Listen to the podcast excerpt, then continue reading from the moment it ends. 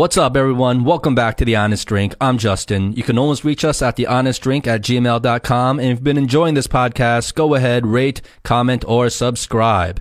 Now, our guest today is what is known as an intercultural leadership coach. He has given TED Talks. He has coached public leaders, CEOs, and all types of high level decision makers. In addition to leadership coaching, he is also a consultant, public speaker, and author. This was an extremely insightful and fun conversation for me. This man has such a wealth of knowledge and life experience. He has done some incredible work throughout his life and has worked with some incredible people, from emergency responders to diplomats to high level executives of some of the largest multinational corporations. We talked a bit about the coronavirus, social media, culture and mindset, leadership, personality types, and the midlife crisis. It was a pleasure and honor to have him on the show. And FYI, it was just myself hosting this episode. It's great to be back. So without further ado, please welcome Gabor Holch.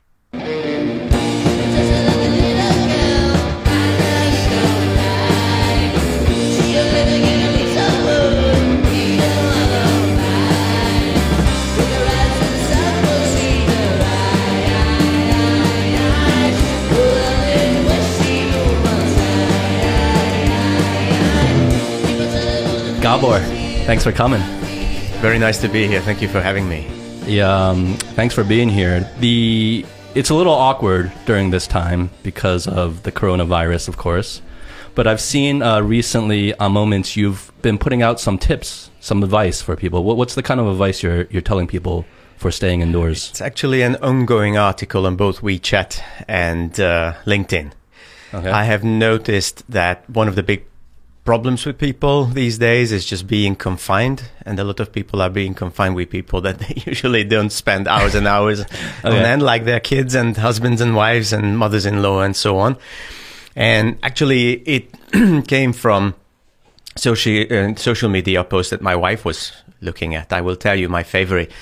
One of the guys, uh, I don't know if in Shanghai or Beijing, was so bored at home that he started fishing in his own fish tank confinement itself can be a problem. So it drives you crazy, I guess. It, yeah, it can drive you crazy if you let it. So I started uh, posting uh, tips that I learned from a previous career when I was grounded quite often because I worked in international development projects in post-war uh, countries. So it happened quite often that even for days, uh, sometimes for weeks, we were not allowed to leave home for security reasons and so on. Oh wow! And then you learn from from senior people over there, and some of them were like hardcore emergency responders, like like policemen, like army, and so on, how to stay sane, how to stay productive, and how to even say stay happy if you're locked up in 60 square meters and you cannot go out. So these are the posts that I started. Um, sharing uh, applied to this situation. So obviously, you don't have to uh, be worried about having water or or, or, or mm. ammunition, but you do have to worry about uh, binge watching and and then binge posting and binge and eating. Your mind. Yes, that is another one too. Because there's there's low activity. People aren't really getting out to exercise or walking around as much. That is one thing. And the other thing is that we live in a world where uh, commercial messages just keep coming to us and mm. they expect us to respond. And if we, if we are not careful, then we will spend our life responding to them. And there is always something popping up on the screen or popping up on the TV set. And all we are going to do is, is just invest our own time into running these, these, uh, commercial products, mm-hmm. basically. So I think that is that is quite a danger in this kind of situation. So what is the usual length of time where you find it starting to get dangerous for for people to stay indoors? I don't think it's it's uh, dangerous to stay indoors at all okay. because there are people. If you if you talk to people who let's say live in Finland, uh, then they spend entire months mostly indoors. Mm. But what can be dangerous is having the wrong mindset about it and basically mentally pressing a pause button when something like this happens. And normal life and all the responsibilities with it get suspended. Mm. So normally what happens to you? A lot of people work dictates their routines that gives structures to the life. If it's not work, then it's study.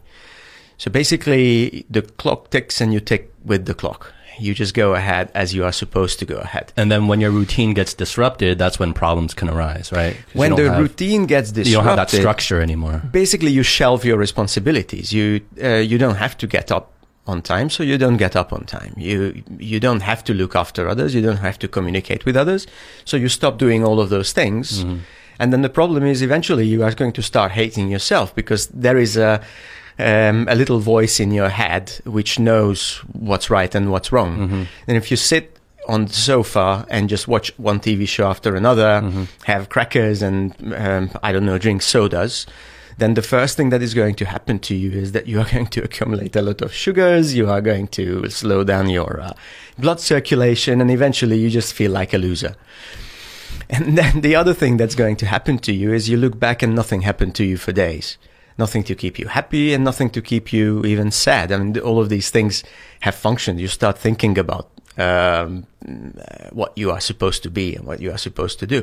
So what I recommend in these in these updates is it's, it's perfectly fine to watch uh, movies. It's perfectly fine to play video games, but you have to design this kind of curve that keeps you up, down, up, down, both physically and mentally. So you, you deliberately interrupt yourself at certain intervals. Usually they say an hour, hour and a half is a good interval to interrupt yourself. If you are on a couch, pull yourself up. If you're on your feet, sit down. And then you can create a quite pleasant routine. I mean, I'm not for ironclad self-discipline. It's something, something that you need in order to even enjoy the show that you're watching. Yeah. I, I'm, I'm, I'm sure that everybody who is listening knows this experience when you, let's say, you watch or you play a video game for hours. And then after an hour and a half, two hours, this, this, this voice starts like shrieking in your head, like, what are you doing? You should be getting up. You, uh, Yeah. right? Yeah. And then you cannot enjoy the show either. yeah. It, it, beca- it, it, it starts being self-defeating just to sit there and keep watching. So this is what I'm trying to help people prevent. I see. Well, Gabor, cheers. Cheers. Welcome again. Hmm. That's got a good note to it. So we're drinking today um, William Grant and Sons Rare Cask Reserves. It's a 21 year old blended Scotch whiskey. Um, you know, usually we kind of introduce the whiskey we're drinking at the top of each show. I heard. Um, and uh, I don't know. What do you think of this whiskey? Well, first of all, I love a scotch that's old enough to have its, have its scotch, you know, as they mm. say. And then the second, it's it's spicy. It is a little It- spicy, yes, right? It has a spicy It's note. got a little kick to it. Well, you know, I'm um, somebody with a short attention span, so I like thing like things that stand out in one way or another. Mm-hmm. And this whiskey definitely stands out. Yeah, it's got a, it's got spicy notes and a lot of nutty aroma. I feel kind of a little bit, a little Yes. grass. I don't know. It's pretty good though. Hmm. I usually try to stay away from these very sophisticated descriptions because I can only do it if I read it from the bottle. Well, I'm I'm just pretending as well. You know, I'm just trying to sound like I know what I'm talking about. Um, But people who listen to this show know that we know nothing about whiskey. I have a friend who is a wine connoisseur and wine trader. And one of the things that we do when we meet is what was the latest, stupidest wine expression that you picked up at parties or something like this? You know, some of those things that make no sense at all. So, um, not not to linger on that the subject for too long, but because of your previous experience, I'm wondering: is have you ever dealt or known anyone that's dealt with um, cabin fever? Is that a real thing? Cabin fever? You It is. Hear that? So, can you explain that? Like, what what is it, and how serious is it, and how how often do people get it? You know, Uh, cabin fever, as they say. I mean, when when we say cabin fever, it's a word that we don't use too much anymore. So it's a little bit like uh, eh, in an earlier stage of medical science, they said things like melancholy and hysteria, and they actually thought it was a medical condition. And finally, we found out that it's um, how do you say? It's a label that we stick on certain kind of medical conditions that we understand much better now. Okay. So if you look at cabin fever, it's it's a self-defeating vicious circle of a lack of activity and a lack of impulse and the depression that comes out of that. And of course, when you enter a cycle of depression, then um, the new cycle of loneliness, isolation, monotony hits you much harder and then it goes around and around And spirals until out of control. Yes, exactly. It can spiral completely out of control to the point of I don't know if you know that opening scene of Apocalypse Now. Yeah, I do. But when I when I think of cabin fever, the movie reference I think of the most is The Shining, right, with Jack Nicholas. Yes. like, like it's it's uh. Oh, Nicholson, not Nicholson. Nicholson, Yeah, yes. Nicholson, the golfer's Nicholas. but I think of the movie The Shining, where a guy goes crazy, you know, there's in the snow cabin and kills his whole family. Like, like that, Yes. that's what I think. But I'm sure that's just Hollywood kind of exaggerating. No, it. really. I mean, of course, in The Shining, first of all, the cabin is quite big, and um, secondly, there is the spiritual element. So he's supposed to be under a curse in that building. But if you mentally connect one scene when he's just throwing a small ball against the wall for hours and yeah, hours, yeah. apparently, and then the other one when he gets to this point where he's just staring out of his head and there is George Ligeti's music playing in the background. That is what cabin fever can be like. But then you can take it to the next stage when uh, when Martin Sheen breaks mirrors and and and pours uh, whiskey into his own mouth. So at at one point, you basically if you if you don't have uh, um, information for the from the external world that guides you, you can completely lose your sense of reality. So you can actually start hallucinating and, and you can start having crazy thoughts about yourself and the world. Now that is of course a very severe case of cabin fever. What people are experiencing because of the coronavirus is not so bad, but since we live in an age where we are not subjected to dramatic things. You know, most of uh, most of the, the males like you and me, we haven't been in the army. We haven't seen horrible things that would have taught us how to deal with extreme situations. Uh, babies are delivered in hospitals, unlike at the time when the expression cabin fever comes from. So, for, for example, women, they they learned how to deal with trauma. They, they learned how to deal with very stressful situations from things that happened um, every now and then, every couple of years in every family. We don't learn that anymore. We have very comfortable, fairly hygienic life. And then suddenly even a mild trauma like this hits and some people can lose it completely. The interesting things are, um, I just, I just posted a couple of tips just to, to give listeners um, a, a little bit of an idea.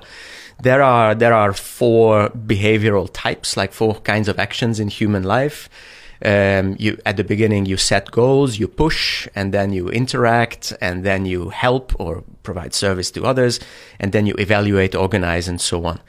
And I shared a couple of tips for each of these, and start with organizing. Look at if you are locked down for a couple of days, look at do you have enough water? Have you got the medicine that you need? Do you have food and so on? So going around in in these circle of these four types of activities. And they are quite useful because if you follow step one, two, three, four, then you can build yourself a routine that takes you through a day, at the end of which you're going to look back and say, well, actually, this, this lockdown is not too bad. Now, you can't imagine the kind of questions I got after I posted each of of these episodes. So I start getting getting questions like you mentioned um, in, in in one of the first posts. I mentioned um, if you need medication, just look at do you, have you got the medication that you need. Um, let's say you are going to stay at home for a week. If you need any kind of medication, make sure that you have got it. Um, if you need water, make sure you have water and so on. And then I start getting these um, uh, messages. What kind of medication you recommend I buy? And I said, listen, it says if you need medication, then then buy medication. If you don't need medication, obviously don't. The other day, one of my friends from here in Shanghai, she texted me and said, "Do you think I should buy a lot of batteries for my torch, for my for my flashlight?" Come on, the virus is not going to kill the power stations. so, so uh, I think uh, sometimes people don't feel this borderline between between inconvenience and disaster these days. And this is what I learned when I worked in, in places like Bosnia, Cambodia, which were really on the brink of collapse at certain times. There are people who are like like air hostesses, you know, when the plane starts shaking and so on. You always have to look at them. If they are calm, you can stay calm. Hmm. If they start like rapidly looking left and right, then you know there's That's when you freak out. exactly. Cheers. cheers, cheers. Yeah, I I really like what you said about like how for most of us living in modern society now, we we haven't really experienced a lot of the hardcore traumas that a lot of the earlier generations or people living in other regions of the world have to face on a daily basis or have faced at all in their lives. So when a little bit of kind of crisis hits us, we we kind of verge on that line of panic, right? And even your friend who asked you like how many batteries should she get for her flashlight or whatever. I mean, these are kind of um, self-explanatory questions. Like they're, they're just common sense kind of things. You don't need to ask someone about those kind of things. But I think they ask you because there is that little sense of panic. So they're trying to reach out to other people to reconfirm to themselves if they're making the right choices. You know, does that make any sense? Yes, uh, like in the physical reality, that there must be a borderline between now I'm inconvenient and now I'm in trouble. If you see what I mean, it's a little bit like you told me that you also like martial arts. So somebody punches you, and then mentally you know whether it's an inconvenience, it's pain, or it's an injury. If it's pain, you go on, or even if you're a runner, or even if you're you're doing something else, like like you play tennis. And then you feel this this pang you know? And sometimes it's just pain and then you push through it and you go on. Sometimes it's an injury then you have to stop. This is a very important uh, differentiation uh, to It's, stay it's the experience to be able to know the difference between the two. yes. Right. exactly. Now i think in in the society that we are living in now and the younger the people we discuss the the more true this is becoming is not just this kind of perception between the two is disappearing. That people don't always know if it's an inconvenience or a, or a disaster if it's uh, if it's pain or an injury. So i don't know if you if you uh, trained with older people, younger people, you know that that there is an older generation in all kinds of sports who uh, have a- have a, ten, a tendency to push through the pain, and then younger ones they have a much higher awareness of of uh, uh, when do you have to, how do you have to breathe. Okay, one of the examples that I love is the heartbeat uh, counter. You know, It's a fantastic thing in certain sports, but now even amateur runners who run like 2K, they started wearing these things and they are checking on their smartwatches what their heartbeat is. I mean, if, if, if you run three or four K, who cares what your heartbeat is? You're not, you're not going to get into a zone where you have to worry about I, I, you know what? I kind of agree with you. Even though all my friends who are amateur, you know, they they run as hobby, you know, Right. uh, they they all wear that. They all They track. do. They track their vitals. They track their heartbeat. And um, yes. so Now, that's know. a gadget. that's a gadget, and that's when that's when the um, uh, the borderline starts disappearing between you have to know or you want to know. Mm-hmm. So this is this is also with with things like the cabin fever because of the coronavirus. Um, some of the questions may come out of genuine concern, but some of the questions may come out of interest that people think is genuine concern. Do you see what I mean? So somebody is sitting at home and it's like, okay, uh, Gabor says you should prepare for this situation, but I look pretty much prepared. So, so what, what else can I do? Or um, I do a lot of corporate training. Some people ask questions because they need the information. Some people ask questions because they want to look smart.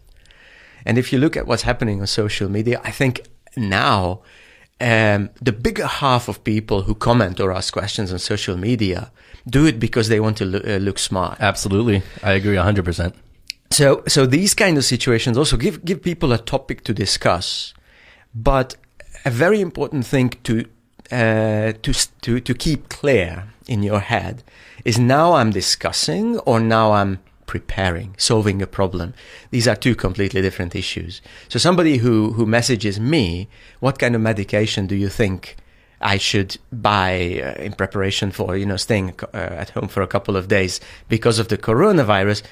I I, sit and I say, well, listen. Uh, either you're asking this because as a, as a kind of intellectual exercise, and then okay, let's let's talk about this. But if you ask uh, because you have a genuine magic medical need, I am an intercultural leadership consultant. Why why would I be able to look at the post? What does it say? It's a it's it's behavioral help. It's like mindset and routine and self leadership.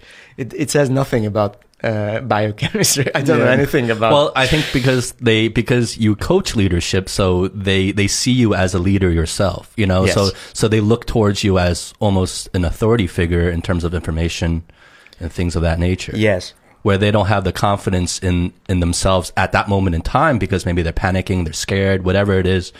um, that they're looking outwardly for answers Yes. um, instead of kind of answering the questions themselves.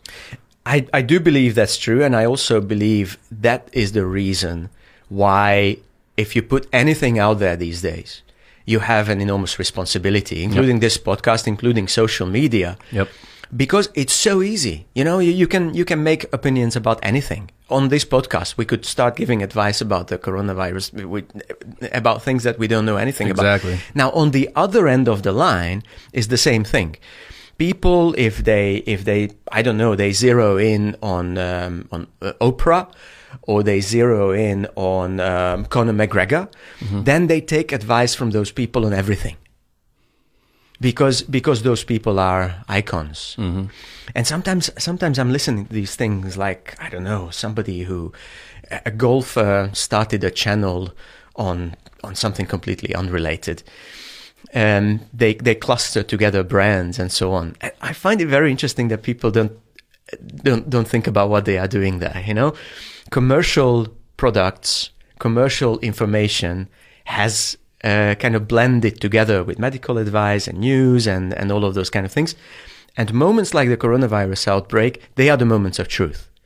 Because, for example, a lot of people started uh, blogging about quasi medical issues because of this. How dangerous this whole thing is. Should you take it seriously? Should you take it, uh, stay home or go to work?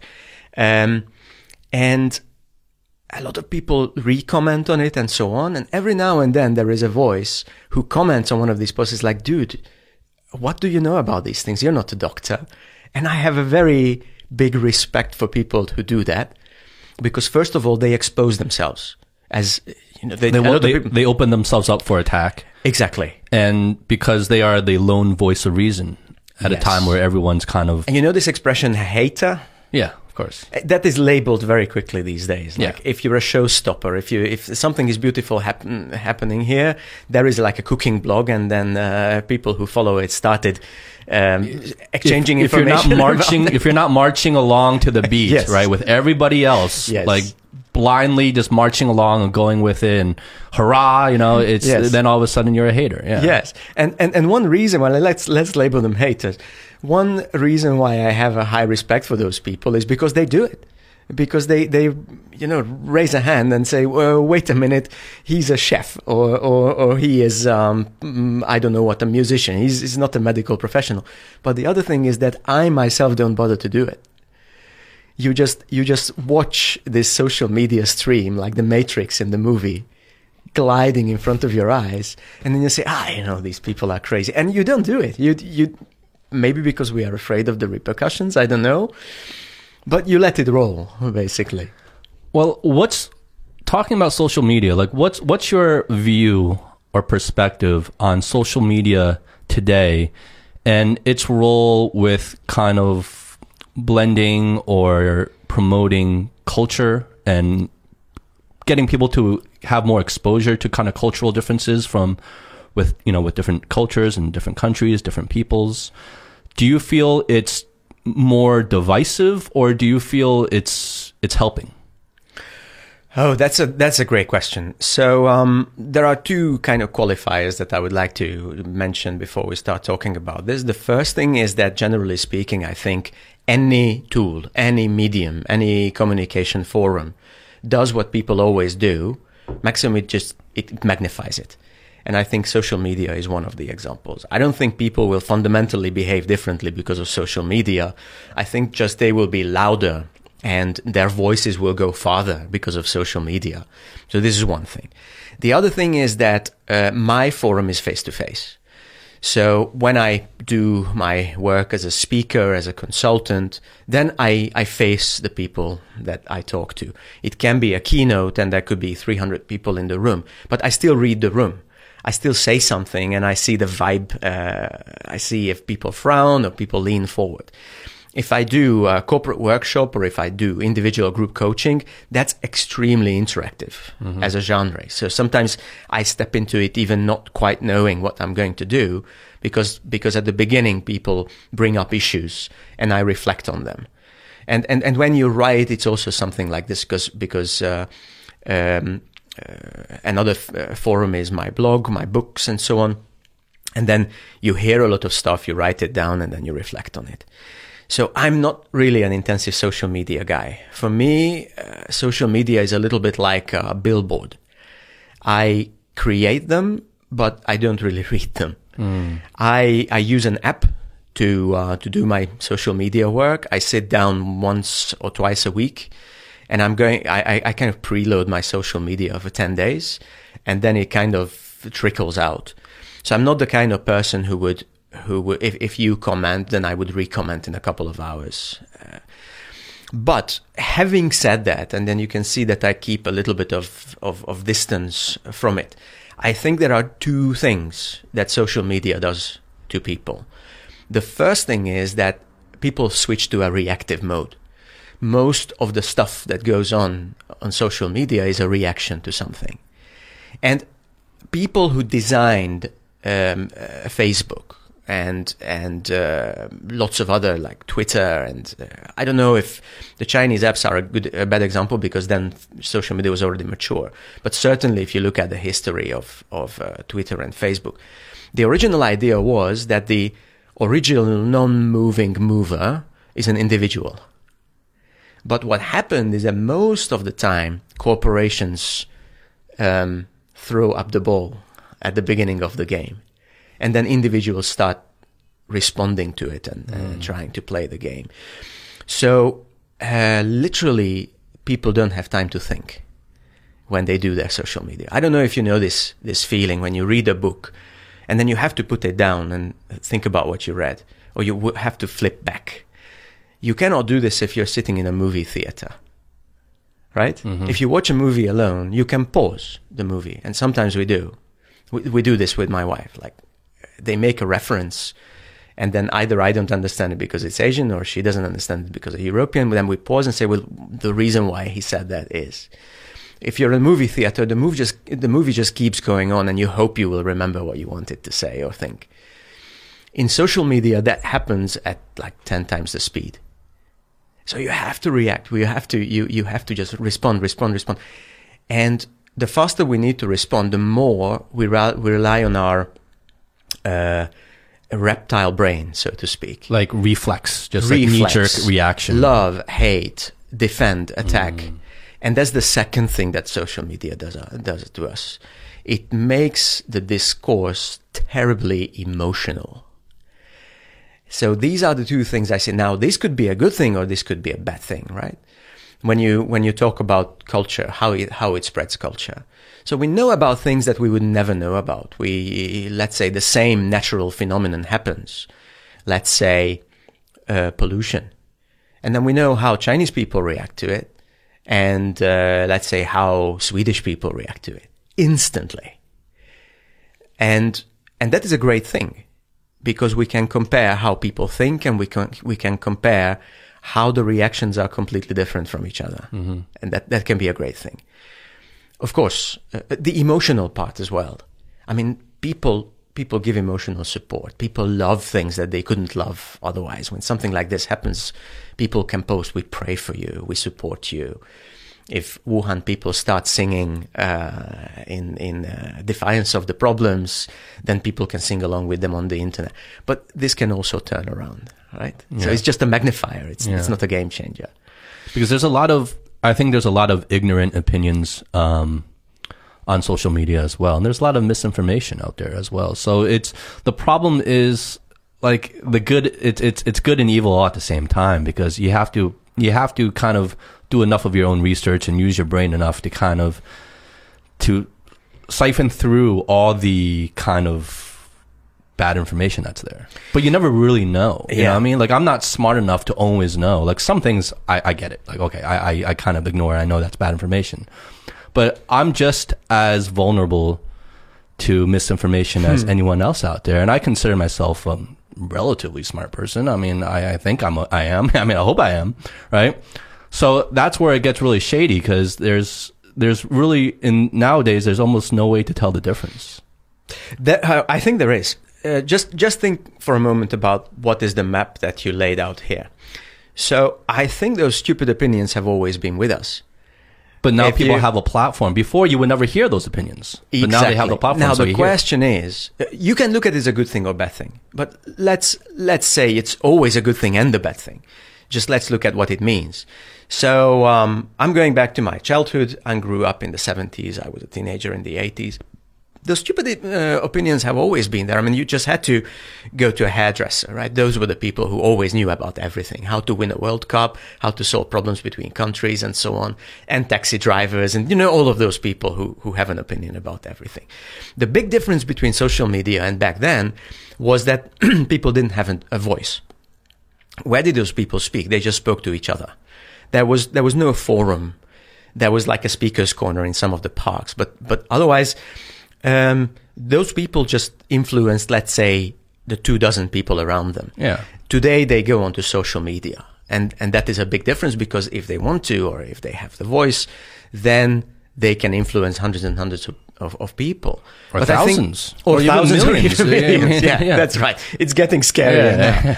But but I don't think it's necessarily a bad thing because this is the kind of world we live in, and these are the millions around us. So if if somebody says um, just uh, put any name of any famous person the blank X Y Z is an idiot, right?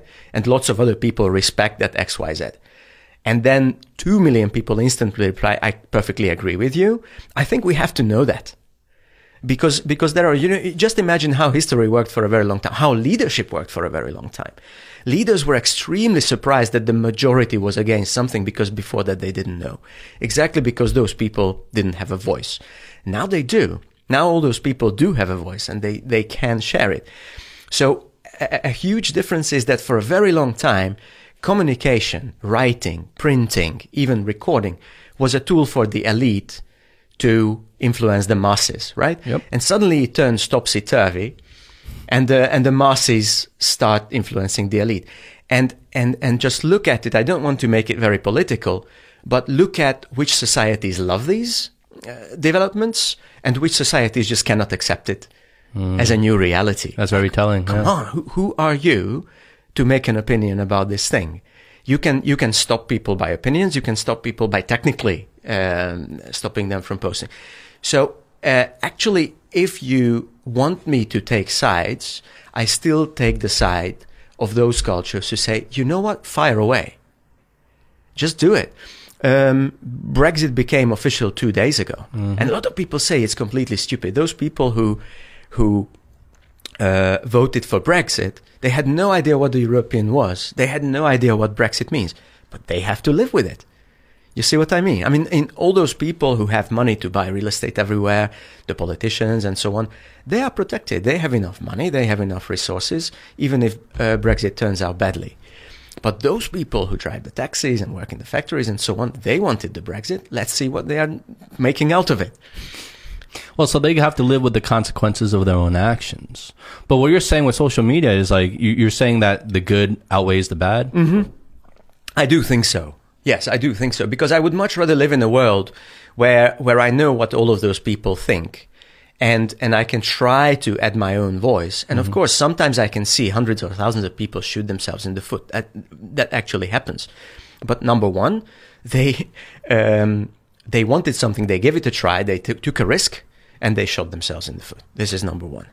And um, number So you're two, saying it's more of like a learning experience. uh, it's always People- a, it's always it. yeah it's always a learning experience. So they come out at the other end better and smarter and just more aware.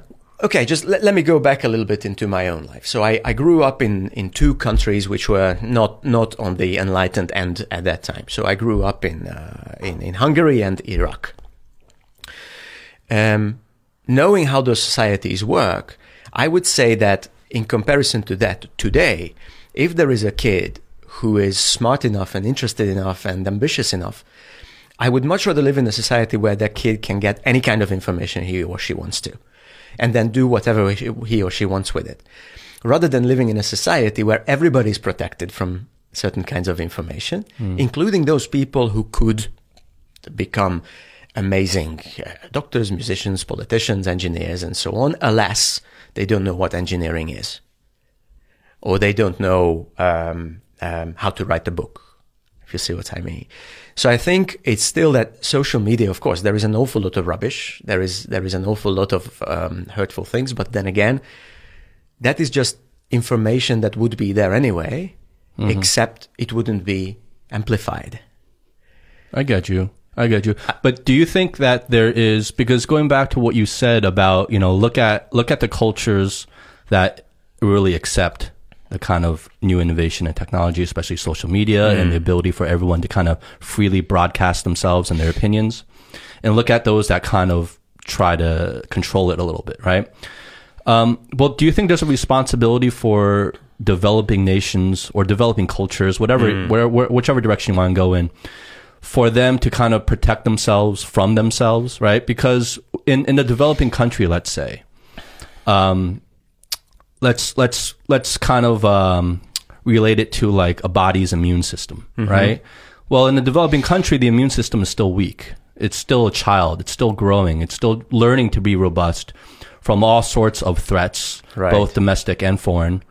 Um, so, do you feel that there is a there is a, a sort of um, justified reason in certain cases for certain countries to kind of control the social media a little bit, to kind of control the spread of having just everyone be able to voice their opinion, no matter how reasonable that opinion is.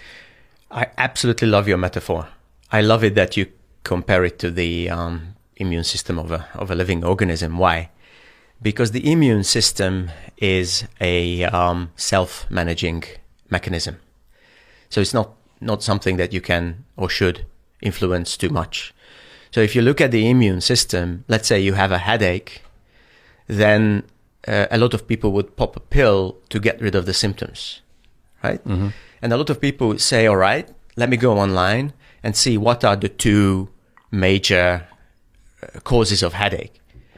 And then what, what, what they will do is they will go online and they will find out that there are two very frequent reasons for headaches. Uh, one of them is dehydration and the other one is fatigue. And then there are lots of other ones, like, for example, bad eyesight and, and, and so on and so forth. So, um, facing the symptoms, my head splits, and then trying to get rid of the underlying causes is one way to approach it. The other one is popping the pill. I think when an authority, and you don't have to think about countries, there are corporations who do this to their employees. Yeah. There are families that do it, and so on. I think that's like popping a pill. You temporarily get rid of the symptoms, but you don't you don't deal with the underlying causes. So yes, um, public opinion is like like the immune system. You know, if people hate something, they will voice it, and then they will get rid of it, and then they if they miss it, they will bring it back, and so on. Give it a chance, let it play out, and especially because I I work with high level decision makers. So I started off as a junior uh, diplomat. I worked with governments. I, I worked with uh, uh, politicians, diplomats, and so on. In 2002, I switched to corporate consulting. Most of the time, I work with executives, but I still work with international organizations and so on. And this is what I tell leaders. Don't try to act like the switch. Don't like to act like the, the that, that pill that allows certain um, um, effects to take to, to to play out and doesn't allow others because you're not much smarter than those people who are posting on social media. You just have most more information and more resources.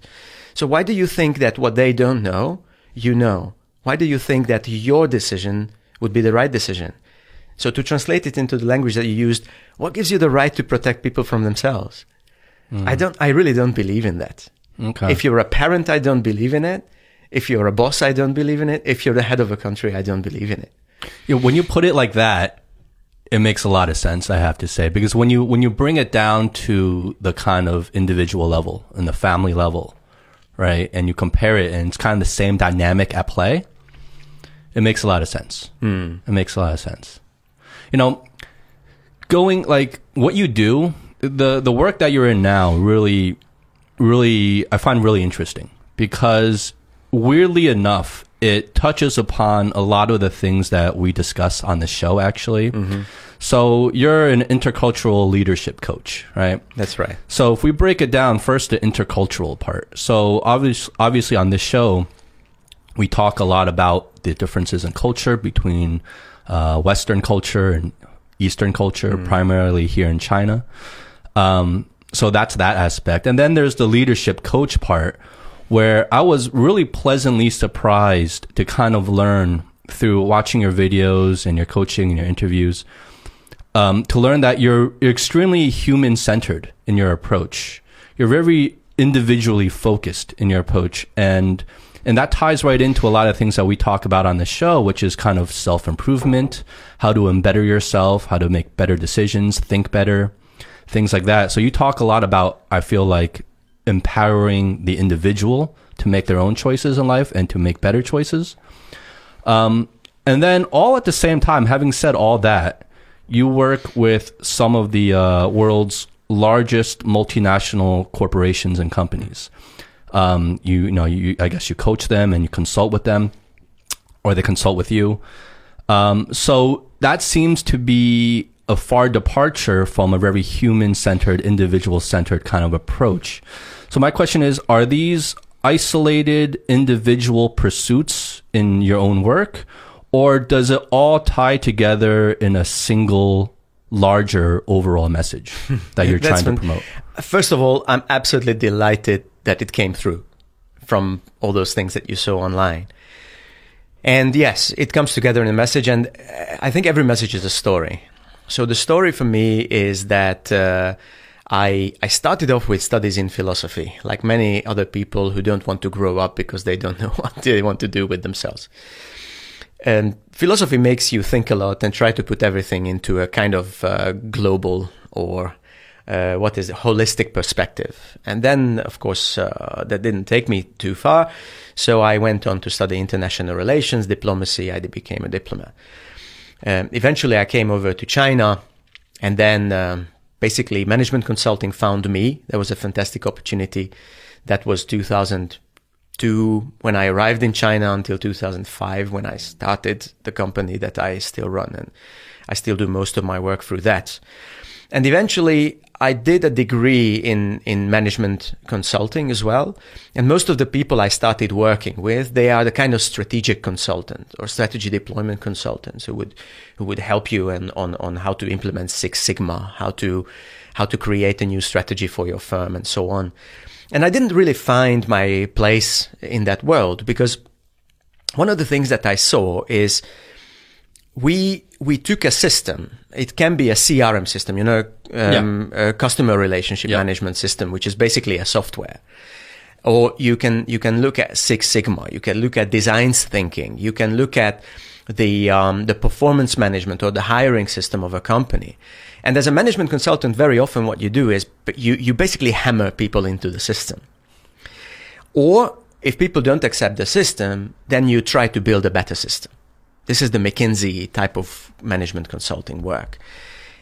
And I, I, I looked at what we were doing and I said to myself, we have been kind of fine tuning these systems for years now, but I think the system is fine. That's not the problem at all. The system is, as you uh, noticed with a very keen eye, I think the problem is the individuals. So if you look at, for example, and I can translate it into another metaphor, I think the traffic code and the uh, the traffic lights and the signs that's fine. We don't need to change those, but we need to change the way people drive, and that's why I started focusing on the individual because every time a company tried to either introduce or maintain one of these extremely complex systems, and you know, the, the stakes are very high, not only because there are billions of dollars uh, at stake, but also because these are the companies that make our pills. These are the companies that make our homes. I mean, if they screw up, we will pay a very heavy price. Uh, now, I found that the problem is not with the systems. Many of these systems are crafted by overeducated, overpaid individuals who do an amazing job. But that at certain junction points, there are gatekeepers who are just not convinced that this system makes any sense at all. And basically, they put out their foot every time somebody crosses their path, right? And that's what became extremely interesting for me as a, as a kind of professional mission. And then afterwards that I started dealing with this and I started learning systems that explain human behavior, that's when I stumbled onto culture as one of the keys to understanding why people resist systems that are otherwise quite workable. And you know it because because you also stand between cultures. So sometimes sometimes uh, um, there is a new boss, and then uh, he tries to uh, maintain certain things, and people uh, people simply say that's not the way we do things around here. Every time I hear it, I feel like an archaeologist when you know the um, uh, the, the ground that the construction site uh, kind of caves in, and it reveals like, somebody like has hidden, to come and yeah. tell us what's going on here. Because very often it's like that's not the way um, um, things are being done in here.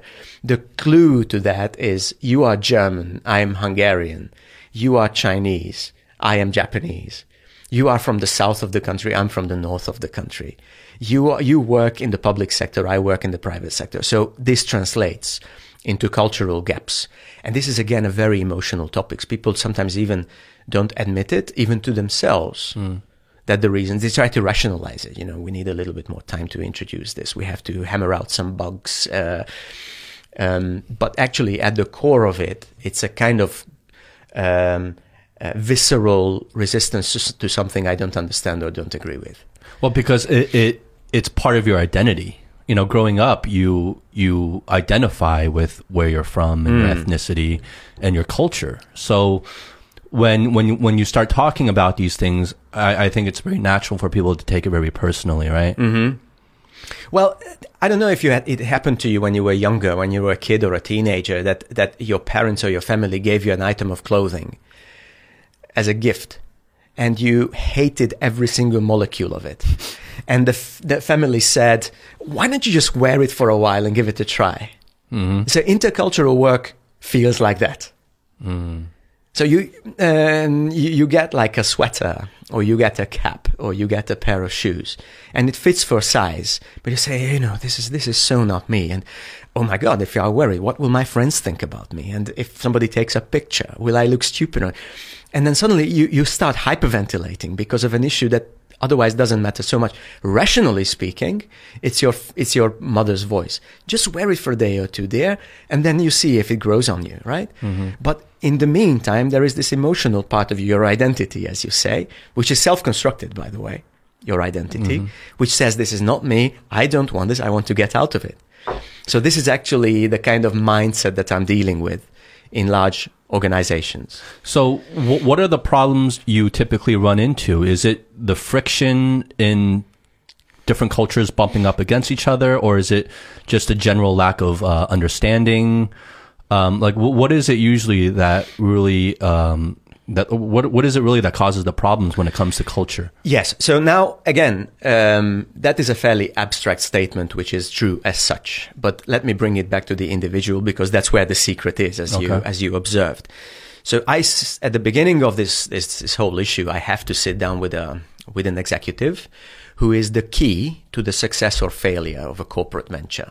And that venture can be the smooth running of a factory or 20 factories or it can be uh, introducing a, a, new leadership system or a performance management system, or it can be starting a new branch for a large multinational company. So I sit down with this person, and usually the way it starts is extreme confidence or extreme lack of confidence in a certain situation.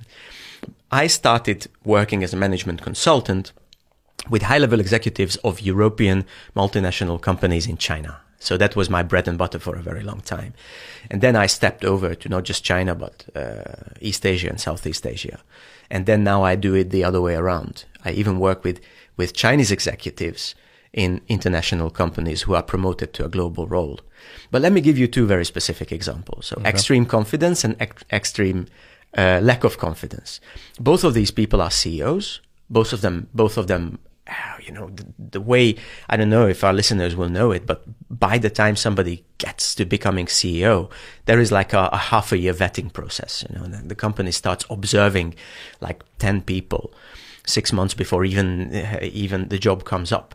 And then eventually they uh, shortlist and then shortlist and then they tell you you're one of the five and then they start uh, making these people compete with each other. So I sit down with this German guy Um, and and then uh, he was just promoted to this role. He had been there in this role for about three months, and it's not going well. There is a lot of resistance from his mostly Chinese, but also international team, and uh, there are projects that ground to a halt because of this. So the Chinese team wants the boss to tell them what to do. The boss wants the Chinese team to to, to tell him what the problem is, and then it's a kind of uh, like in the First World War, two trenches and 100 yards from each other, but Mm. there's nothing happening. So I sit down with this person and I said, What do you think the problem is? And then the CEO says, um, uh, The problem is they, they don't do what I tell them to do. So I say to the CEO, So it's a delegation issue. You want us to improve your delegation skills. He says, No, no, uh, it's not that. My delegation skills are perfect. The problem is that they don't do what I tell them to do. So at that point, I think from an external perspective, you see the paradox. But they don't because it's in their head. So I said, Could you please repeat that sentence for me? And he said yes, um, because of course he assumed I didn't understand what he meant.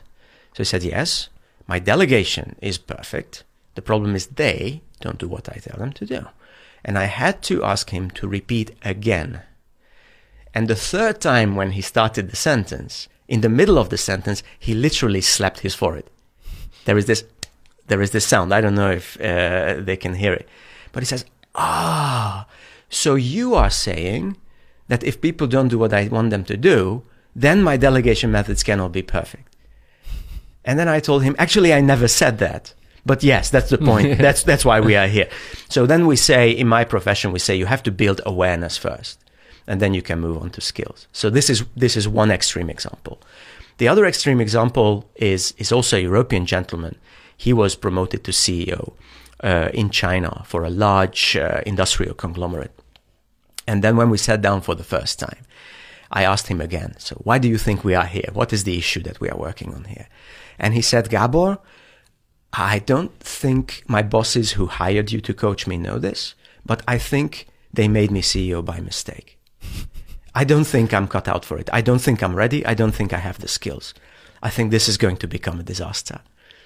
Uh, spoiler alert, it turned out not to be a disaster. and He did a very good job. But that person was like a fist, like a clenched fist. There was not one loose uh, muscle in his body. Uh, so that is extreme lack of confidence. Now, both of these states of mind are, are a problem, but they are not problems that you cannot manage. It's simply that that kind of executive appointment is such responsibility that, that, that people give extreme reactions to an extreme situation. So say, you know, I'm, I'm currently coaching a Chinese gentleman that the company said, uh, in a year, we want to scale up the business from 200 million to over a billion. You know, th- these these kind of things. It's really crazy. Yeah. I I help lots and lots of top level decision makers. I would never want to do the jobs that they do because it's extremely stressful. It's like being a top athlete. You know, it's like being being a boxing champion, and now everybody wants to beat you. Of course, you're at the top, right? And you have Absolutely. tremendous responsibility Yes. and tremendous um, goals set on you, heaped on your shoulders that you have to that you have to uh, achieve, or else otherwise your your job's on the line. Yeah, exactly. And from the human perspective, because I think most of the people who are listening to us, they, they have no idea what a CEO does. I mean, what we know about CEOs is that they are overpaid and, and we hate them. But just imagine that um, somebody, let's say, is a is a mother or father with three kids, right?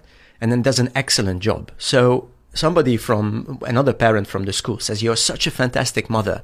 We would like you to organize a birthday party for 20 kids." And then you do an excellent job on that, and then somebody says, now uh, we would like you to manage a school with 20,000 students. So this is what happens to these people, right? And of course, they don't want to say no because this is what they have been preparing all their careers.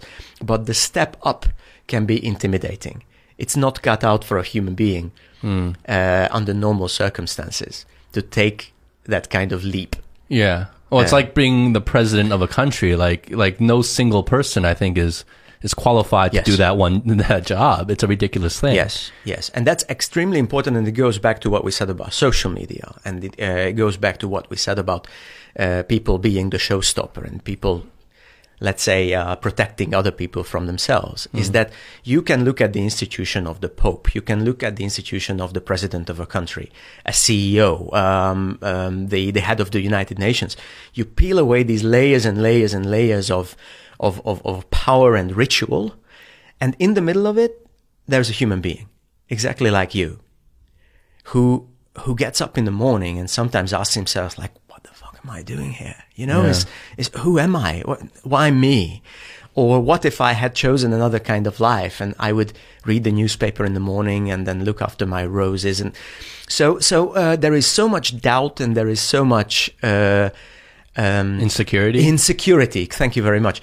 In every human being, even if you put all these kind of shiny armor on them and they, they, they look inviolable, they look infallible, but nobody is. Absolutely nobody is. I absolutely believe that. I, I, I go around, you know, I've adopted a a principle in the way I kind of view things and going through life that I feel has helped me is that I feel like no one really knows what they're doing in life, right? no one really knows. We're all just guessing as we go along. Right. We're all just learning as we go. Yeah. Some people learn faster, but we're all just learning nonetheless as we go. No one else, no one has it all mapped out and nothing ever really goes according to plan.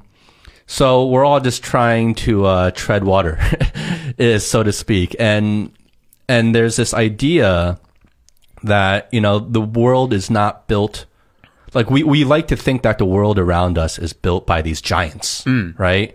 And that they're untouchable, these giants, and we can never really aspire to be them. And you know, we just live within their rules and the worlds that they built that for us to live in, right? Right. They're the gods. Um, but when you realize that the world around you is built by people just like you and me, you know what I mean? And sometimes not much smarter, you know what I mean? Yes. so you you begin to kind of empower yourself to be like, well, I, I can affect change. I can do things. I can step out and do something that means something and that has an impact here. You know what I mean? And you, you give yourself that confidence to move forward when you kind of start viewing the world that way, whether it's true or not. But once you start viewing the world that way, you, it empowers yourself to, to be able to kind of do things that you might ha- not have thought possible before. Yes, yes, that's right. And when you do, it's usually because of other human beings. This is something that a lot of leaders don't understand. Is that I love I love playing with language and I love love um, observing the connection between organize, organism, and organization. So basically, when you organize, let's say if you look around um, uh, this studio and then you say, "Oh, what a mess! I have to, have to, have to." Actually, it's not a mess; it's very orderly. but let's say you one day you come back and uh, your dog made a mess, and then you say, "I have to put everything back in place. I organize it." You don't create additional value by adding things. You create additional value by putting things in place. So it's this it's, it's the same elements. It's just it's just you you fight the entropy of uh, of the environment, and then it becomes more efficient, and it becomes nicer, and it becomes more hygienic because you you organized it. And then comes organism that we, you know, uh, every individual human being is made of is made of carbon and and a couple of other things, and then we are so amazing and unpredictable and creative because this matter is organized in a certain way. Now that's also true about organizations right? Organizations are more than the individuals because people inspire each other. The interesting thing about my profession is that a lot of leaders forget about this. You know, when you're a management trainee, you admit that most of your accomplishments are because of people around you. And when you are a member of an amazing team, you have no problem admitting that what you achieved is mostly because of the team. But then when become, you become a leader, you some, a lot of people have this kind of, uh, um, uh, what do you call it? This kind of obsession that, that it must be them. You know, I, I must add individual value. But no, I don't. I don't think so. If you look at it and and you ask like the ultimate goal, it's very difficult to to answer the question of purpose on any level. Organizations, of course, make out this kind of uh, like mission statements and so on. But ultimately, if you look at it, an, an organization, just like an individual organism, the main goal is to perpetuate itself, right? So if you look at individual human beings, I said, what is your life purpose? People will say things about health. People will say things about family. People always th- say things about work. What is that? It's just keeping things in order to make sure mm-hmm. that you last for a longer time than if you didn't take care of these things. So to me, it's to me it's absolutely um, amazing. So do you believe do you believe in the saying or the idea that you know the best leader makes himself unnecessary? Like the, the goal of a leader is to make themselves unnecessary. I don't. I don't really believe that. Um, you you are a musician as well, and I can see guitars hanging on the wall and LPs and everywhere and so on. I think it's no no easier for a leader to make themselves unnecessary than for a musician. So. Uh, mm. if you if you look at who's who's your favorite like pop star or or musician at the time, um, I like The Weeknd. All right. So just imagine hip hop R and B guy. Yeah. Okay. So so so Weeknd. Just imagine the Weeknd saying, uh, "The people who follow me, I look at their social media posts about my music, and I realize they know more about my music than I do. They understand music more than I. I'm just singing, but they know so much about music. I don't think I'm necessary here anymore. Mm. I think you, dear fans, are much cooler, much more brilliant than I am. So I retire. Right? This is not something that you would like. No, you are in the middle." You owe everything to your audience, but you still have a function there. And I think leaders are absolutely the same. There is a leader why, there's a reason why leaders get to the point where they get. It, it can be the leader, you know, it can be the leader of a sports team. It can be the, a mayor of a city. It can be the CEO of a company or even, uh, it doesn't have to be a CEO. It can be just the, the, the vice manager of finance in, in one of the companies. But there are going to be a lot of people who will um, gain inspiration from you, who learn from you, who get up in the morning and the only reason why they drag themselves into work is because I don't want to let Lucy down. Mm. And leaders are supposed to be that force which represents something, just like a leader or a king or it's not them, it's it's what they represent. It mm. doesn't mean they cannot make a mistake, it doesn't mean they are perfect. It just simply means that they if I if I may use this kind of slightly emotional word, they serve. Mm-hmm. If you see what I mean. Yeah. And then I think I think what I can do for them, going back to that four factor system that I mentioned in uh, the context of my LinkedIn post, is that I help them learn about themselves. How can you do this? How can you inspire? How can you serve? How can you help? Being yourself. Because another uh, big challenge that we all face, but in in the case of leaders it becomes magnified is that you try to play a role and well, most of the time you that's copying somebody else well this um, i'm glad you're bringing this up because i want to i want to bring this up first is that um, I really, really enjoyed the TED talk that you did. Thank you. I, I, appreciated it a lot. I found it very inspiring. I found it very personally relevant to myself, actually.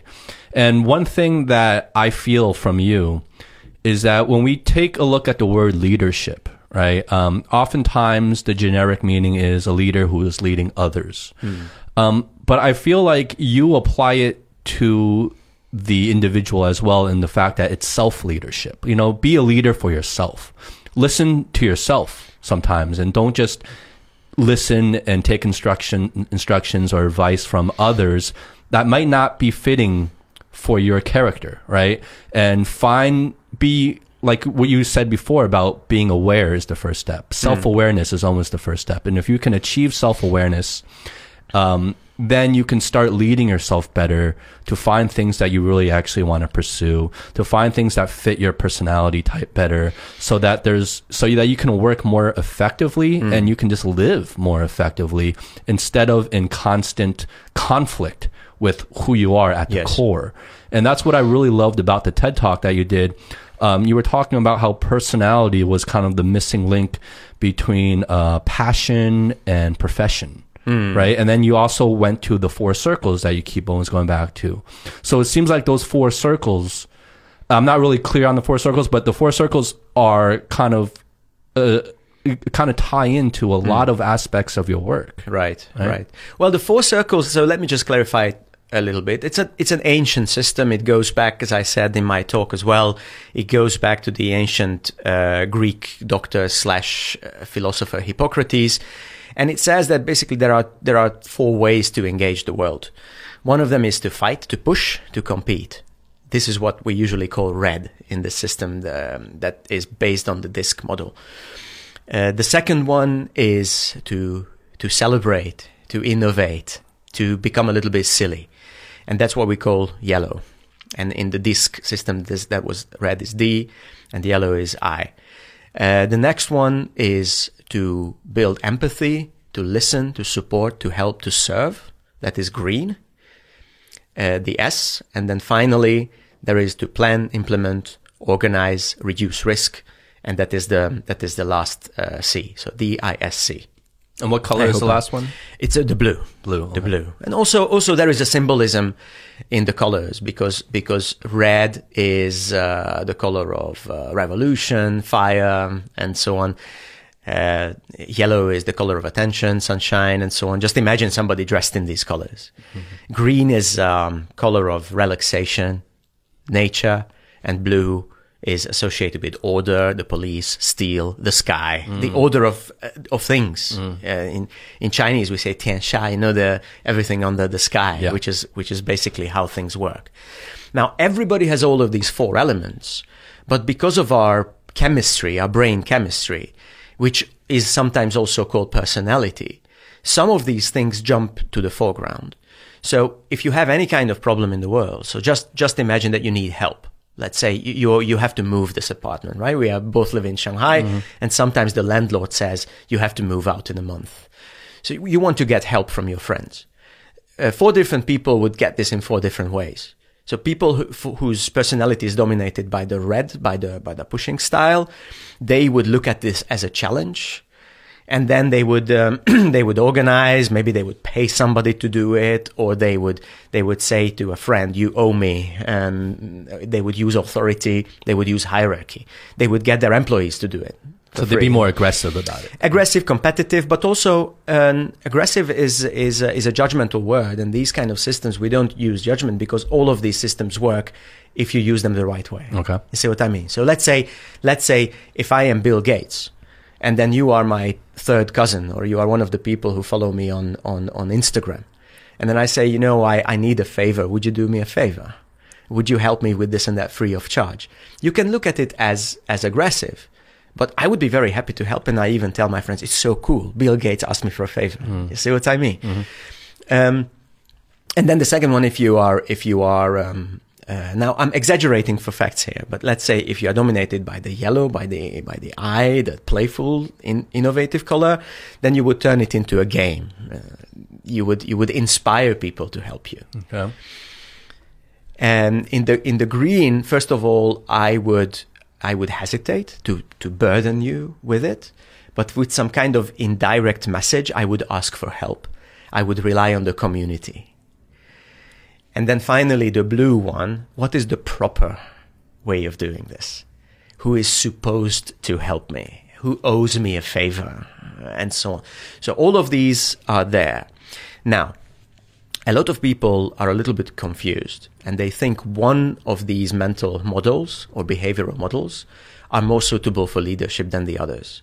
And most of the time when people think it is because of a personal role model. Because they want to be like Bill Gates or because they want to be like their boss or they want to be like their grandfather. And they copy actions in, instead of uh, copying, how can I say it, um, purpose. So here, the job is always to move the flat. It's not to call your employees or to turn it into a game. That's just a tool to get where you want to get. So all of these, all of these different so-called leadership styles work. I help people to discover what is your personal leadership style, your natural leadership style that comes from your, your genetic code, that comes from your upbringing, from your, from your uh, native culture, whatever it is. Which one is it that you are uh, most comfortable in? We do interviews, we do assessment, we do all kinds of things. I, uh, I have been trained in reading body language, in listening to the kind of words that people say you get you get clues and then i feed this back as feedback and i say as far as i can see you are trying to be a high risk, pushy, competitive leader, but your nature is being a disruptive, creative, passionate kind of leader. So I suggest you rely a little bit more on your natural natural style.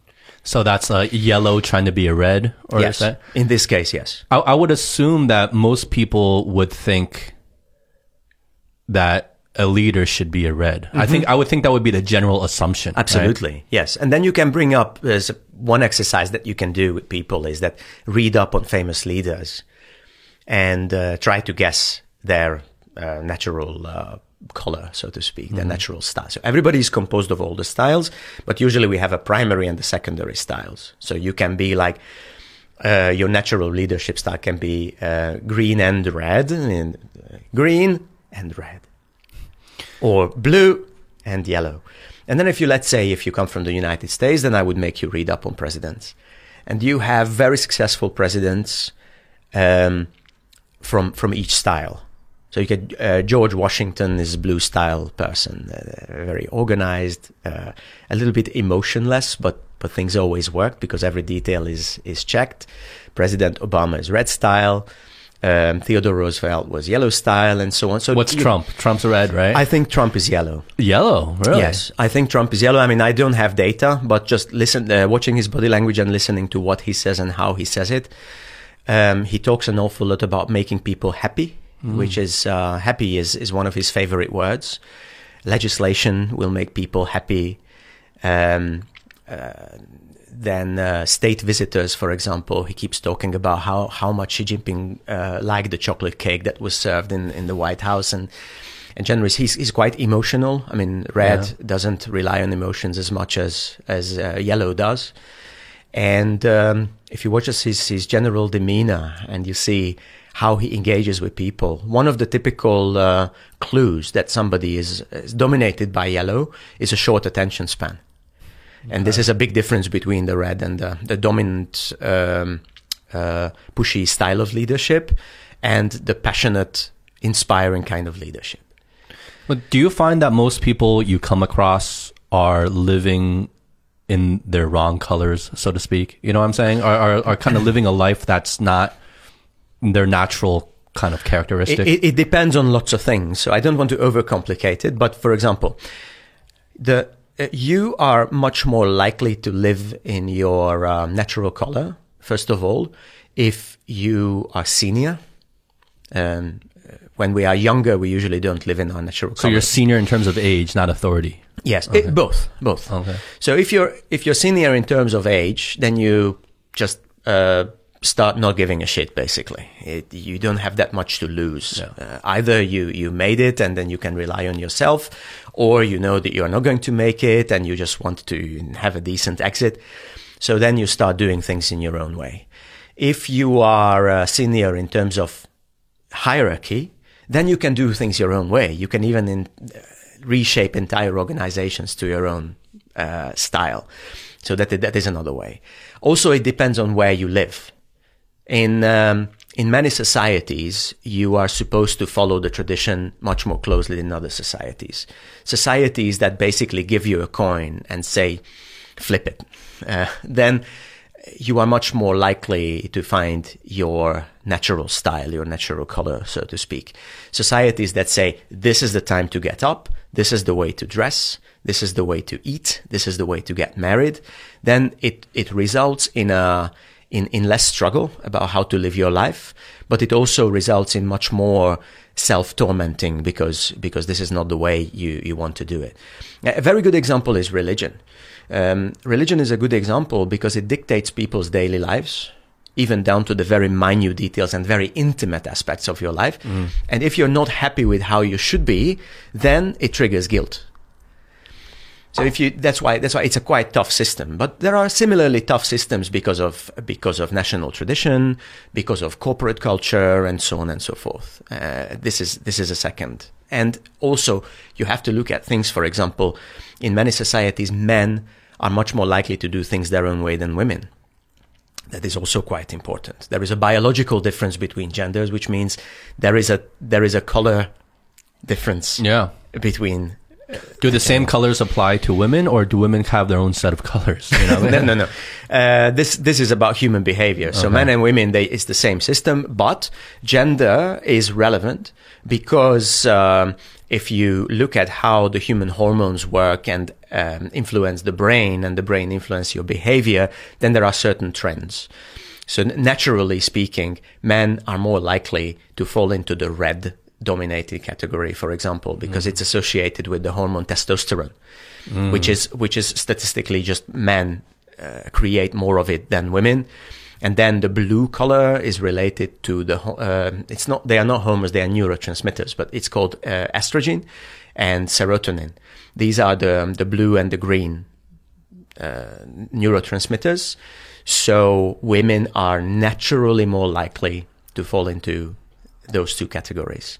But of course, there are uh, men who would be, have a, a profile that's similar to women, and then the other way around. Let me give you an example.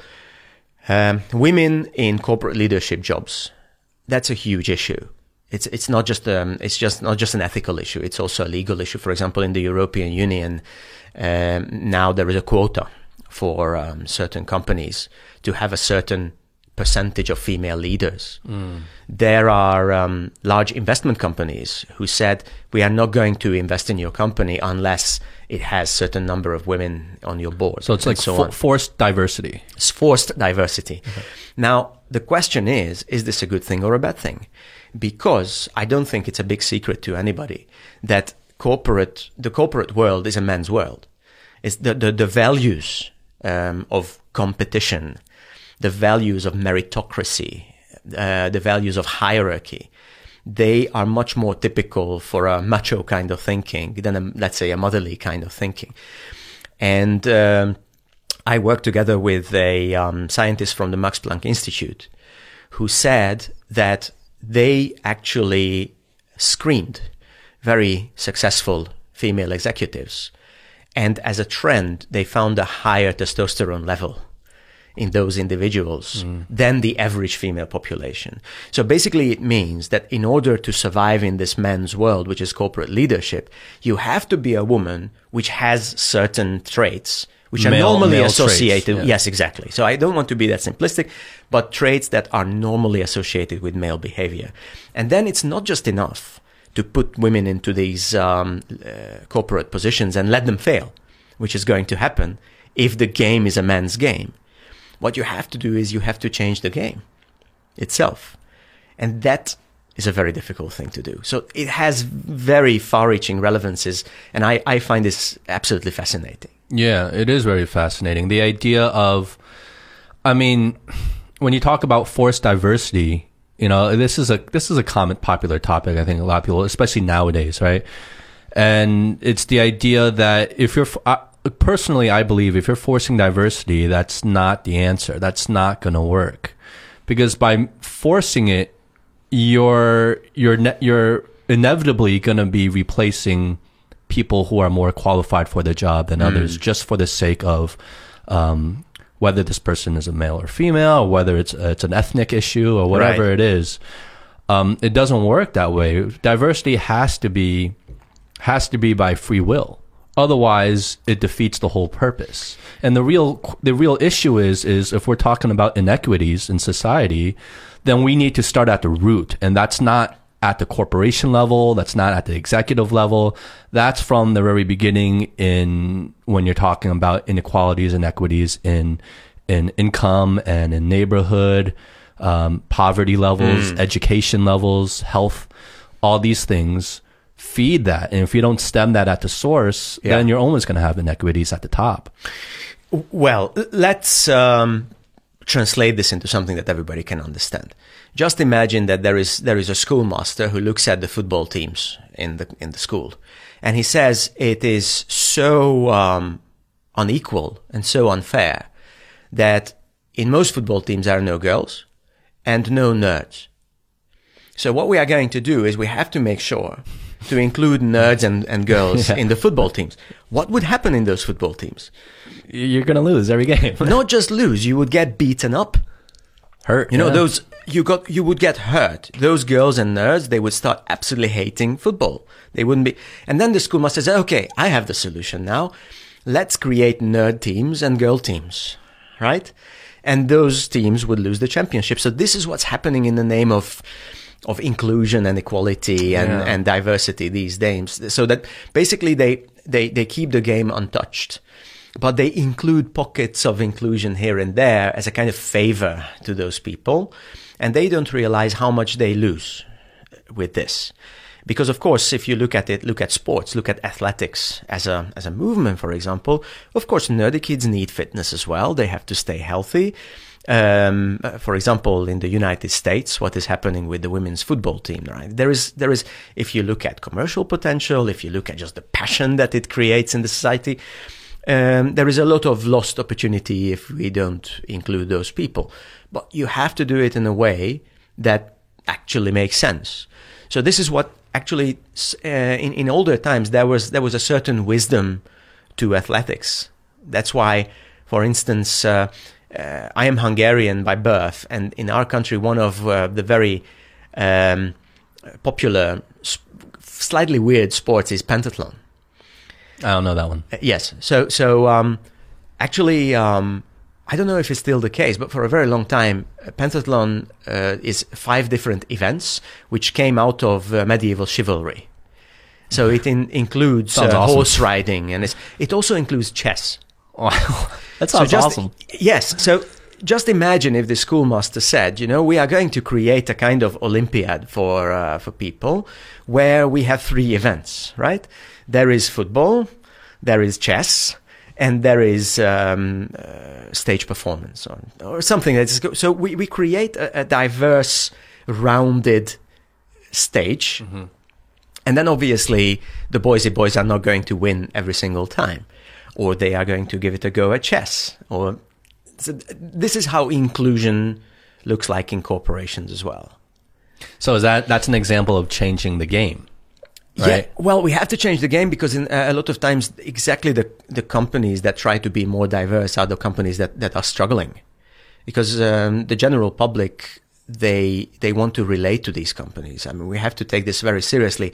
Brands are brands because people love them; they identify with them. Uh, companies like Uber, com- companies like Google, companies like Apple, people follow their stories like they follow the story of a football team.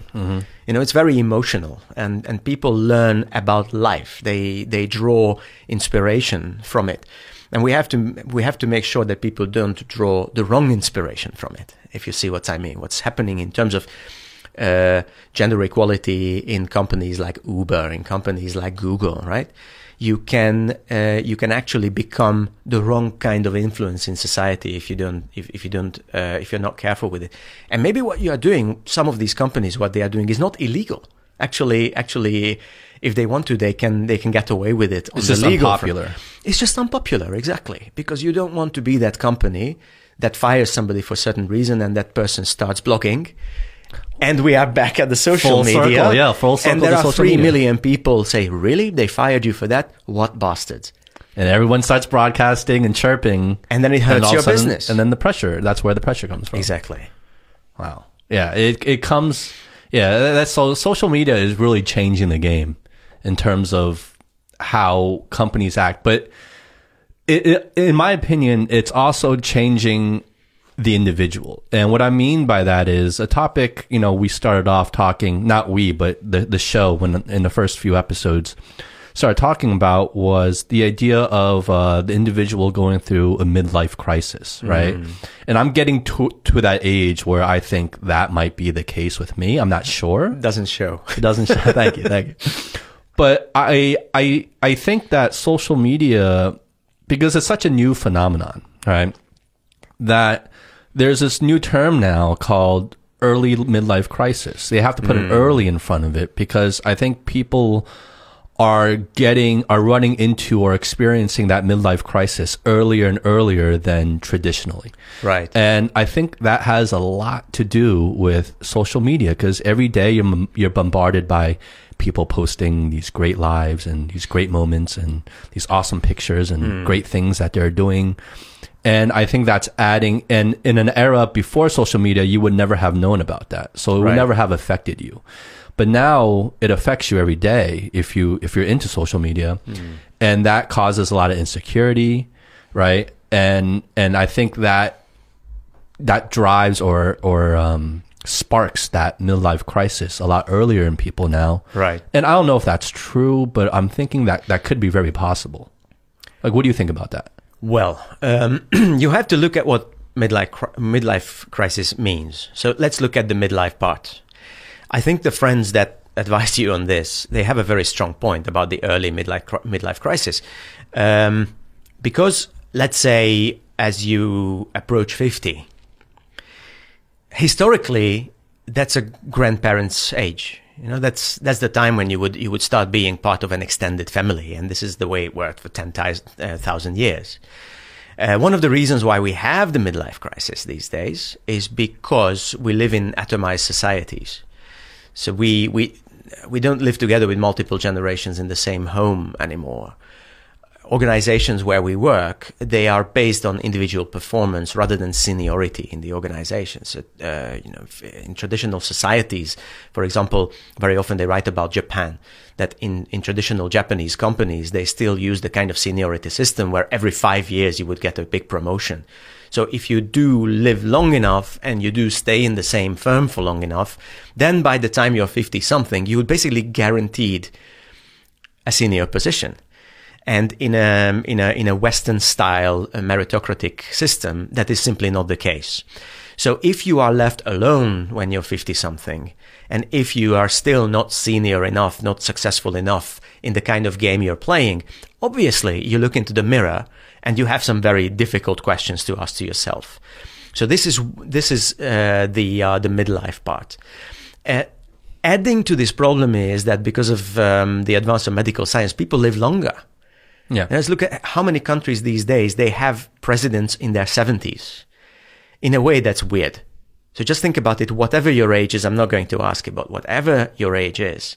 Just do the maths and just imagine that your big chance comes when you're 70 years old. Just like, just like many of the people who, who run, uh, some of the biggest countries in the world. It's, it's a little bit, um, freakish, isn't it? That is a little bit crazy. I never really thought about that way. That, that is really crazy. Huh? So as uh, we imagine ourselves in our in our in our early 60s as already kind of cooling off. But those people, these are extremely ambitious people. They may be wrong about lots and lots of things, but they are right about one thing. Your life is not over uh, when you reach retirement age. You can still do great things for you and for, for yourself and for other people as well. And then let's look at the other part. And what, what is the crisis all about? The crisis is, is a kind of identity crisis yeah. um, who am I and what do I want and and, And what have I um, accomplished? What have I accomplished? Uh, did I use my time well? Now this is an this is a hugely cultural issue because certain cultures just simply don't allow you to ask these fundamental questions. And if you, I don't know, if I if I go and I train um, uh, management teams in countries like Pakistan, or um, in in some Southeast Asian countries like Indonesia and so on. Very family centered, usually large families, usually religious, um, very strong tradition, and um, also there is a there is a certain um, calling associated with all of those things. So it tells you when you're a good person, when you're a bad person, what you should desire and shouldn't desire. Many of those people don't have a midlife crisis right? Because you are su- surrounded by people who who depend on them. So, if if somebody from a traditional uh, society with a home with three generations in it, if he keeps staring at himself in the mirror for ten minutes, asking himself, "What have I achieved in my life?" there is going to be a knock on the door because he has to wipe the nose of one of the grandkids. Or somebody uh, forgot something in the bathroom. You you don't have time. There's going to be something to disrupt that chain of thought. Exactly. It's going to, something is going to disrupt the chain. Now, is it a good thing or a bad thing? I'm not really sure because it, it's also true that in comparison, if I compare Western, let's air quote, Western society, United States, Western Europe, and uh, also societies like Singapore, New Zealand, and so on, Uh, there, people are much freer to choose their calling, their passion and profession. Whereas in traditional societies, it's more like a train. You know, you you have the rail and you can choose the speed. Um, but um, it very much depends on on on who you want to be and um, what surrounds you. And I think in midlife crisis, we, we have to face these two realities. Number one, thanks to medical science, we will live very long. And number two, this kind of curve that we learned from previous generations um, is, is it doesn't apply anymore. You know, like my, my father retired in his early 60s, and, and after that, he is like doing his gardening and lives for his hobbies. But he can do it because he retired on something that uh, he can he sustains him. Yeah. He's not going to get rich on that. Now, the good news is that this kind of curve that we are trying to maintain is only about 100 years old. If you read a little bit of history or if you watch a historical movie, watch or read about the everyday life of people on all levels of society 300 years ago. People didn't have jobs.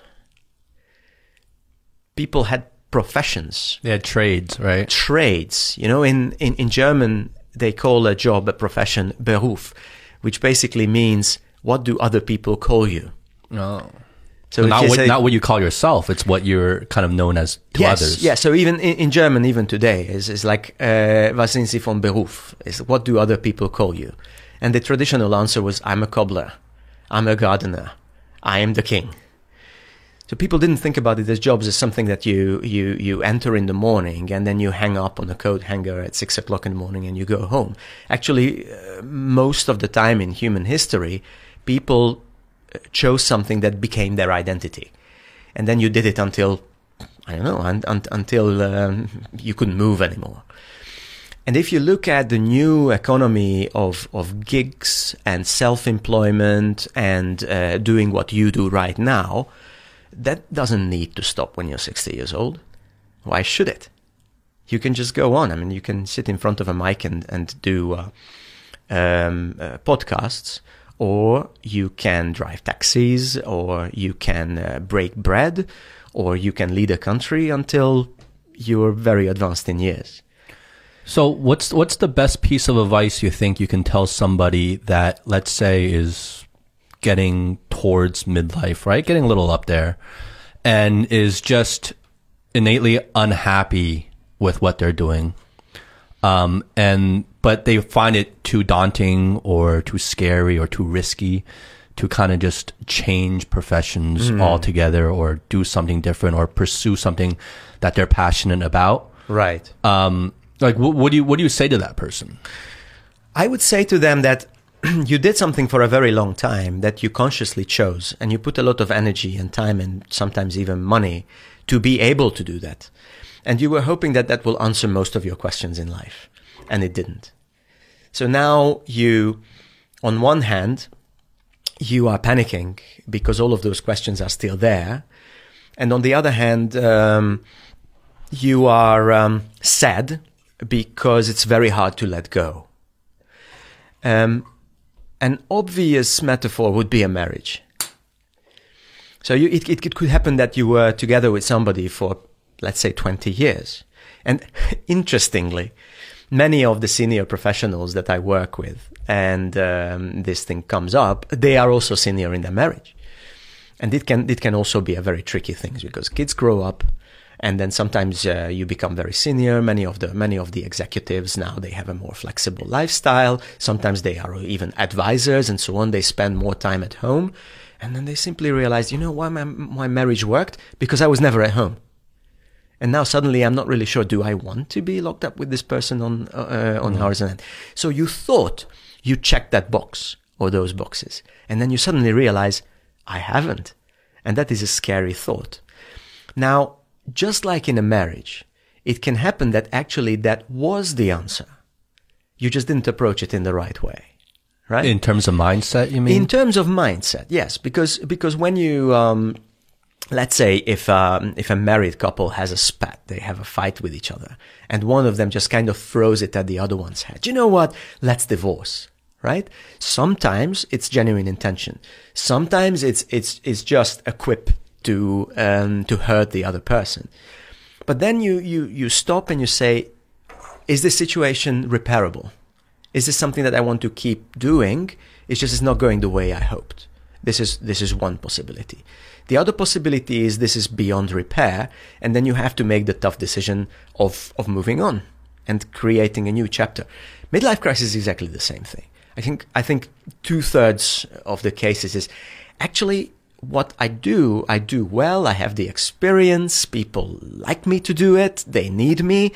It's just the juice, the um, the passion is gone from it. So I all I have to do is rekindle uh, that kind of thing inside. And actually, we can look back at traditional wisdom, and very often the answer to that question is to pass something on to the next generation, because this is what we are biologically, um, uh, we were coded to do, uh, for example. So, so let's look at the positive example that it's, it's, it's repairable. So, am I a senior salesperson, but it doesn't give me any any uh, joy anymore to land multi-million deals? Maybe my next chapter is to become somebody who prepares salespeople for the success? Or am I in any kind of profession? Maybe my uh, maybe my my calling is to write it into a book. Maybe my calling is to to start an internal team that makes sure that this kind of institutional learning goes on. Just like just like in traditional societies, I am not a fighter or a hunter or a gatherer anymore. I am a caretaker. Now, one, one of the reasons for these blues that we feel in midlife crisis is because I would like to go back to the hormones and neurotransmitters of the four colors. And if you imagine a kind of um, a matrix in front of you, where the red and the yellow are on top, and the blue and the green are on at the bottom, that what happens in our life is we have a certain gravity of hormones. The fighting hormones, the cheer hormones, are emptying out of our system as we get older. And the responding hormones, the caretaking hormones, the listening hormones are becoming stronger and stronger. And especially men, that creates an identity crisis because suddenly you feel like you are, um, you are not what you used to be. You, you, you, you don't have the charisma. You don't have the drive. You but that's perfectly normal. Life is just preparing you for a different role that is that is pretty profound. I think I never thought about the kind of the shift in terms of if you look at the four colors, the older you get, the uh, the yellow and the red start dropping down, like you say. It does. And you start naturally becoming, whether you're male or female, whatever, you start naturally, typically becoming more uh, blue and green, right? Yes, that's right. Now, very, very simple things. Uh, just imagine that you are talking to a 50 something year old man and then um, he starts complaining, you know, what, what is happening? I start losing my hair. I start, I start um, being frightened when people raise their voice. The other day I cried when we watched a film. Do you know what all of this is? This is all the toning down of the testosterone in the male system. And the testosterone is associated with the red color in the four color system. Wow. But people just simply think this is this is not me. No, no, no. It's it's still you. Is that there is there is an expert called Helen Fisher. She is she is uh, quite well known. Uh, started off as a medical doctor, brain scientist. Then uh, he he became a tech entrepreneur. Then now she's a, a management consultant herself, and uh, she trained me in one application of this four color system. And then she brings it back to ancient human societies. You know, it's uh, um, men had to give way for the next generation. Men used to be hunters and explorers and fighters and so on. But if, if these fighting hormones and exploring hormones, these kind of aggressive competitive hormones, they don't start toning down with age, then you never let the next generation take over. Just like you see in the animal kingdom, you know, the mm-hmm. alpha male often kills the young adult males because wants to keep being a leader. Human societies don't work like this. Human societies thrive on diversity. So in ancient societies, when, when males got to their 40s, and that was the next fight, you know, it was the 30 year olds, just like that 40 something was 30 once, who said, let's get the buster, you know, I want to go, give me a lance, I'm going to, uh, and the other one said, you know, you go and fight, you know, I, I, I, will make the lances, um, and, and I will give you advice. That's, Wow, that's that's because that changes the whole perspective of how I look at the midlife crisis because before you're, uh, we were thinking, well, I was thinking the midlife crisis was kind of outward pressures of society telling you something, therefore you're reacting to it, and then you go into a midlife crisis. But what you're saying there is that midlife crisis has nothing to do with society. It's really a biological change that people go through. It's a response to the biological change. So it's inner. So it's it's a it's a it's a physical change you're going through. Yes, yes. Stress, sadness, depression. These It's don't a- come from the outside world. No, no, no. Uh, the, these things are responses. You cannot blame the outside world for these things. Stuff happens, and then re- you respond to it. You could imagine somebody exactly like you who would respond completely differently to this to the same kind of input. Um, but but you respond this way, and you you worked very hard to build up your identity, and and and and you're not happy that you have to let it go. But actually, um, what we have to realize is that the uh, how do you say the death of an old identity is the rebirth of a new identity. It's a little bit a boxing champion to boxing trainer. But are you saying that the death, what the thing that changes, that causes the death of the old personality and the rise of the new personality is actually a biological change happening within our body? It's a response to the biological It's a response to the yes, biological the biological change happens It's anyway. it's a symptom of the well, biological change. uh, let me put it this way: and uh, the biological change happens anyway. Everybody gets older, but you can choose. Do you want to be in in your life, whatever the profession or what? You want to be a Nicolas Cage or you want to be a George Clooney? You see what I mean? So, meaning Nicolas Cage tries to play the same role over and over again, even though now he's kind of aging out of that role. And George Clooney becomes a producer, becomes a director, becomes an entrepreneur, becomes a. Do you see what I mean? Yeah. So is um, Nicolas Cage is uh, sorry Clooney is not on screen as often as he used to be. Is he a loser? Obviously not, right? Exactly. So that that's more akin to him taking on more caretaker kind of roles. Yes, exactly, exactly. Um, he just he just takes all the experience that he accumulated as an actor, but you don't have to cling to that identity as an actor. And all of us are like this. And nature does this to us because your role in society has to change. Otherwise, you are becoming a, a hindering factor. Mm. You are becoming that, that, that strange old guy who doesn't want to give up the department, even when you're already half blind and, and you cannot contribute to it anymore, if Yeah. you see what I mean. Well, that was awesome. Gabor, do you have uh, Gabor? I'm sorry.